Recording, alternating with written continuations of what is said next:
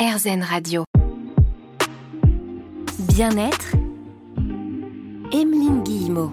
Bienvenue si vous venez d'arriver sur RZN Radio. Alors évidemment, euh, comme vous arrivez en cours d'émission, je vous rappelle qu'elle sera disponible en replay sur rzn.fr et un peu comme quand on arrive légèrement en retard à l'apéro et qu'on prend en cours le fil des conversations, je vous fais juste un petit point où on en est aujourd'hui. On parle d'amour avec Stéphanie Briand qui a sorti un livre qui s'appelle L'incroyable pouvoir de l'amour. On apprend plein de choses. Et c'est vrai qu'en préparant cette émission, euh, je me suis demandé pourquoi est-ce qu'on n'apprenait pas l'amour des tout petits. On nous apprend plein de choses, mais l'amour, finalement, on en parle très peu parce qu'on part du principe que c'est inné. Que c'est inné, et surtout comme on le considère comme un sentiment, il y a un côté un peu... Euh, étrange à évoquer l'amour. Euh, voilà, il y, y, a un côté personnel. Alors que si on considérait que ça fait partie des besoins de l'être humain, de la même façon que de se nourrir ou euh, eh ben on apprendrait. On apprendrait sans doute le régime équilibré d'amour de la même façon qu'à l'école on vous apprend à quelles sont les vitamines euh, les minéraux les féculents euh, voilà. Mais il y a une connotation trop sentimentale à l'amour. Est-ce qu'on pourrait imaginer des cours d'amour qui seraient donnés où on nous expliquerait effectivement de façon très pragmatique bah, plein de choses dont vous parlez dans votre livre en fait? Oui, il y a plein de choses qui, en effet, on réagit pas tous de la même façon à l'amour en fonction de nos attachements. Par exemple, les attachements, c'est les premiers liens qu'on a entretenus avec les parents. Donc, on a une projection sur ce que seront nos relations d'amour dans le futur euh, ou dans nos interactions avec les gens. Par exemple, on voit que quand on a un attachement qui s'appelle évitant, il y a une partie du cerveau qui est activée, qui est la partie critique. Donc, on est toujours dans la critique de l'autre. Et ça s'est euh, conditionné de cette façon-là. On a euh, des circuits neuronaux qui se sont faits du fait de notre euh, attachement, et de fait, on va aller toujours trouver les points négatifs chez autrui. Ça, ça s'appelle comment? Ça, c'est quand on a un attachement évitant. Et il existe quel type d'attachement? Il y a quatre attachements. Il y a l'attachement anxieux, évitant, désorganisé et l'attachement sécure qui est l'attachement souhaitable. Et justement, on voit que quand on a des relations d'amour saines, c'est qu'on a un attachement sécure. Et l'attachement sécure, parfois, on ne l'a pas euh, dès le départ, mais on peut euh, y arriver, se transformer. Il y a environ 50% de la population qui a un attachement sécure.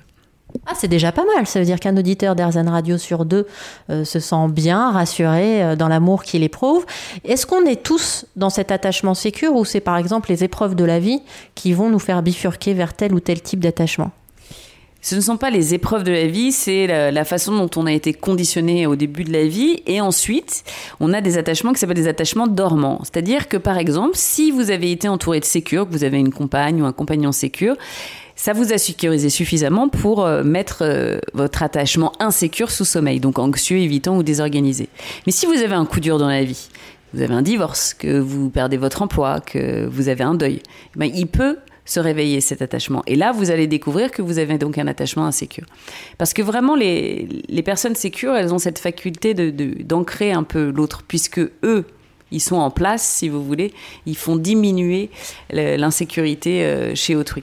Mais euh, on ne, on va en effet euh, exprimer des attachements au fil de la vie, mais ils étaient là quand même initialement. Et tant qu'on n'a pas travaillé dessus et tant qu'on ne s'est pas reparenté, entre guillemets, c'est très difficile euh, d'être sécurisant pour autrui, d'avoir des relations sécurisantes avec soi, d'être un bon parent aussi. Pour moi, c'est la première chose à faire quand on est parent, c'est de se demander où est-ce qu'on en est en, termes d'attachement et d'essayer d'avoir un attachement sécure et ensuite l'éducation sécurisante va se mettre en œuvre. Comment on fait pour essayer d'avoir un attachement sécur dans le concret? C'est-à-dire on va avoir des psys, des thérapeutes? Il y a des thérapies de, de, l'attachement, mais euh, déjà on comprend ce que c'est. Déjà on identifie quel est son propre attachement, on comprend ce que ça veut dire de se comporter comme un être sécure.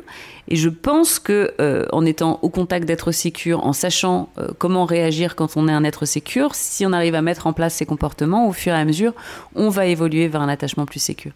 Mais ça demande de, de l'attention, du travail, et puis aussi d'aller traiter ce qui s'appelle les traumatismes. Et les traumatismes, on en a tous traumatisme n'est pas un événement particulier en soi. Le traumatisme, c'est une réaction du système nerveux à un événement. Merci hein, Stéphanie. On continue à en parler ensemble dans un instant sur RZN Radio. On parle d'amour.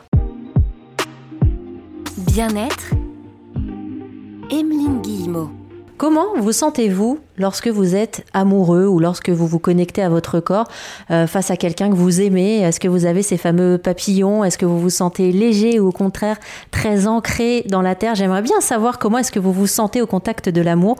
Vous pouvez nous envoyer vos messages contact@rzen.fr. On en parle aujourd'hui avec Stéphanie Briand, journaliste, réalisatrice et auteur du livre L'incroyable pouvoir de l'amour. Dans votre livre, j'ai découvert l'existence du feng shui de l'amour. Alors là, ça donne plein de belles perspectives, ça aussi. Le feng shui, oui, c'est euh, une façon de traiter les énergies au sein de, la maison, notamment. Et euh, une de mes amies, qui est devenue mes amies, Marianne Gordon, que j'ai rencontrée à Los Angeles, est spécialiste euh, du feng shui. Elle a fait beaucoup de choses autour de l'amour, justement, parce qu'on s'aperçoit qu'il y a aussi cette énergie, comment elle, circule à l'intérieur de nos maisons. Et qu'il y a des pièces qui sont, par exemple, dédiées au couple, ou qu'il y a des espèces de règles d'or à avoir. Moi, elle m'a fait changer mon sommier, parce qu'il faut avoir un sommier d'un seul tenant et euh, avoir deux tables basses, euh, deux tables de chevet, pardon, que, que, les choses soient vraiment doubles pour avoir cette espèce de tenue du couple aussi dans la chambre à coucher. Bref, tout ça est un plus parce que Marianne l'explique très bien. Elle dit on peut faire euh, tout parfait en feng shui et avoir une vie amoureuse calamiteuse. Donc le feng shui ne fait pas l'ensemble.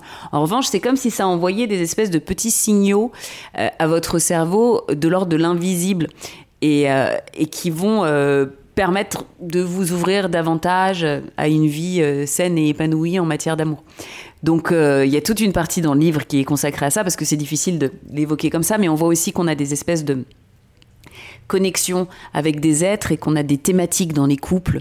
Donc, euh, selon qu'on est euh, métal, feu, bois, voilà. Par exemple, des couples métal, c'est très sur euh, moi je fais ça et toi tu apportes ça. Donc, c'est une espèce d'échange en permanence. Donc, ça peut être il y en a un qui apporte l'argent et puis l'autre qui va apporter la, la, dinguerie à la maison. Mais chacun a son rôle.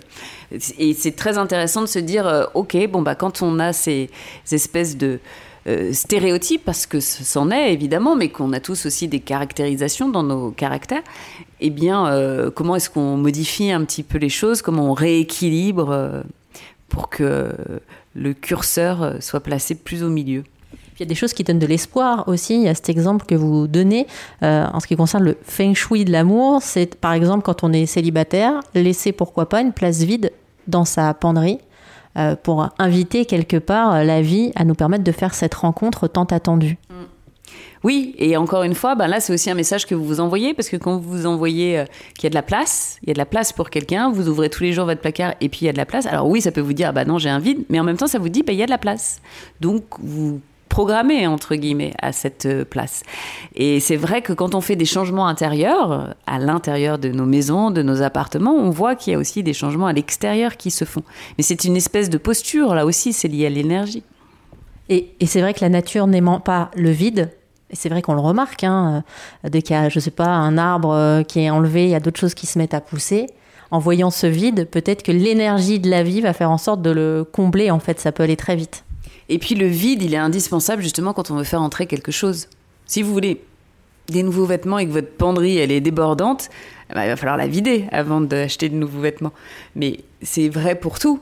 Quand vous avez un emploi du temps surchargé et vous avez envie de vous mettre à un nouveau sport, comment c'est possible? Vous pouvez pas. Donc il va falloir enlever quelque chose que vous faites, faire de la place, créer de l'espace. Et quand vous voulez aussi avoir une relation, si vous souhaitez avoir une relation nourrie, il va falloir créer de l'espace et faire de la place, mettre de l'intention sur euh, cette relation. Souvent, on ne met pas assez d'énergie justement dans nos relations. Ça fait partie d'une espèce de codification euh, sociale. Mais est-ce qu'on passe du temps vraiment avec euh, la personne? Est-ce qu'on fait des réunions hebdomadaires de savoir comment va notre couple? C'est très rare, mais c'est indispensable si on veut le préserver. Pourquoi vous faites des réunions au bureau avec vos collaborateurs pour euh, faire évoluer la société et vous ne le faites pas au sein de votre couple? Il faut pas s'étonner qu'on arrive à des mariages absolument ternes et des, des couples qui euh, vivent ensemble parce qu'il y a l'habitude, mais en fait, ils ne construisent pas leur relation. C'est un travail qui se fait au quotidien, mais dans la notion de travail, c'est pas quelque chose de lourd et de difficile à porter, non. Mais on y met de l'attention, on y met de l'énergie, du temps. Bah, merci encore hein, Stéphanie pour tous les conseils que vous avez euh, distillés tout au long de cette émission consacrée à l'amour. On laissera toutes les informations sur rzn.fr et à bientôt du coup pour de nouvelles aventures. Merci Stéphanie. Merci Emeline, merci à tous.